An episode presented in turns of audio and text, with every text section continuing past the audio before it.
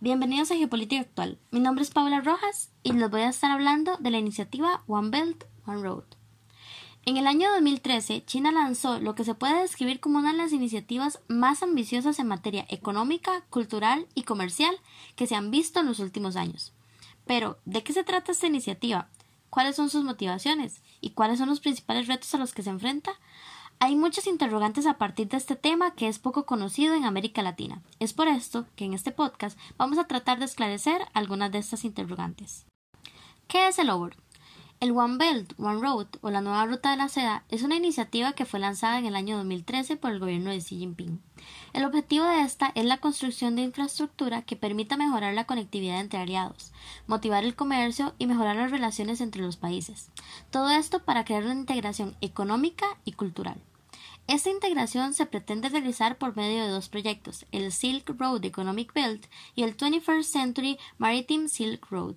Estos proyectos incluyen la participación de más de 60 países en Asia, Europa y África, con la construcción de corredores económicos, parques industriales, puertos y rutas de transporte marítimo. Principalmente, la iniciativa presenta cinco áreas claves. La coordinación de políticas, que es vital para desarrollar los proyectos de una manera efectiva, ya que implica la coordinación de diversos países en temas de cooperación y políticas de desarrollo económico. Por otro lado se encuentra la conectividad, la cual incluye el desarrollo de infraestructura que permita conectar los tres continentes. Esto mediante una intervención de red de carreteras, infraestructura marítima y red de telecomunicaciones. En cuanto al comercio, se contemplan cuestiones como áreas de libre comercio, cooperación aduanera, fomentar el comercio electrónico transfronterizo, y como cuarta área se encuentra la integración financiera que contempla la construcción de un sistema de estabilidad monetaria, desarrollar el mercado de bonos en Asia y mejorar el sistema de respuesta al riesgo y gestión de crisis. El último elemento que compone esta iniciativa son los lazos personales, el cual contempla la promoción de eventos culturales, intercambios académicos, la promoción del turismo y el establecimiento de centros internacionales de intercambio de tecnología. ¿Cuál es la relación de OBOR y la geopolítica china? Desde su apertura al mundo, China se ha enfocado en estrechar lazos con una gran diversidad de naciones.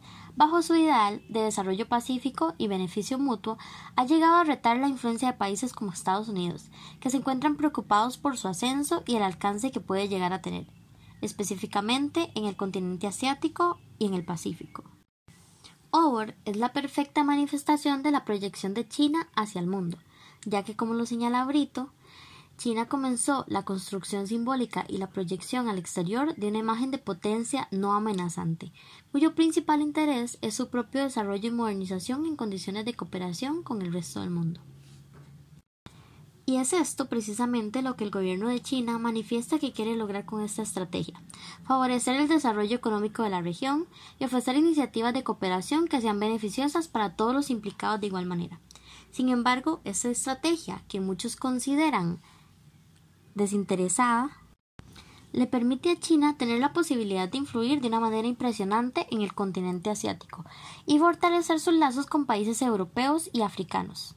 Esto quiere decir que China está usando OBOR como una forma de establecer su liderazgo regional a través de una gran estrategia de integración económica. Esto ha llegado a alertar a algunos de los miembros de la comunidad internacional, principalmente por la participación de países que pueden tener características de inestabilidad y debilidad, que de alguna forma pueden quedar a la merced de China si no pueden cumplir con los requisitos de pago que han asumido en el marco de la iniciativa OVER. Las preocupaciones se centran en la Debt Trap Diplomacy, ya que si estos países no pueden satisfacer su deuda con el gobierno de China, estos pueden ser impulsados a responder a las necesidades económicas o políticas del gobierno asiático. Por otra parte, además de los beneficios económicos de esta, estrategia, China planea aprovechar todas las oportunidades que se le presentan dentro del OBOR para resolver problemas internos. Un ejemplo de esto es cómo planea vincular la parte menos desarrollada de este país con estas iniciativas regionales como una forma de llevar desarrollo, aumentar la cohesión y la simpatía por el gobierno chino. En esta misma línea, planea tener una mayor intervención en la zona de Xinjiang, la cual está habitada por minorías diversas y en los últimos años han reclamado una mayor independencia del poder central. ¿Cuáles son los principales retos de esta iniciativa? No es sorpresivo que una iniciativa de esta magnitud enfrente diversos retos a la hora de su ejecución. Retos políticos, económicos o hasta el alcance de una pandemia han dificultado el camino del sueño chino llamado OVER. En esta línea, Sarker ha destacado una serie de retos a los que se enfrenta la iniciativa.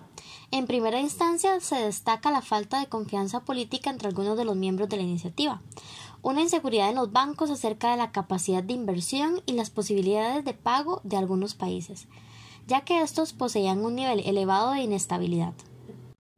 Hay que tomar en cuenta que una iniciativa de esta magnitud y con esta diversidad de actores es muy compleja de administrar, y es completamente normal que enfrente retos para su realización.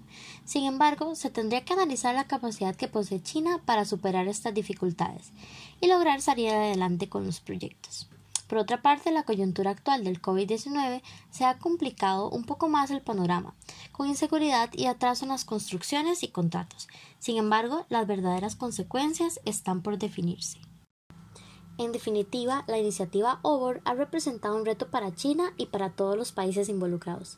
Además de ser un buen ejemplo de la proyección geopolítica china centrada en el desarrollo económico y el desarrollo pacífico, esta iniciativa ha incitado preocupaciones acerca de la hegemonía y la influencia que puede obtener este país en la región. Muchas gracias por escuchar este podcast.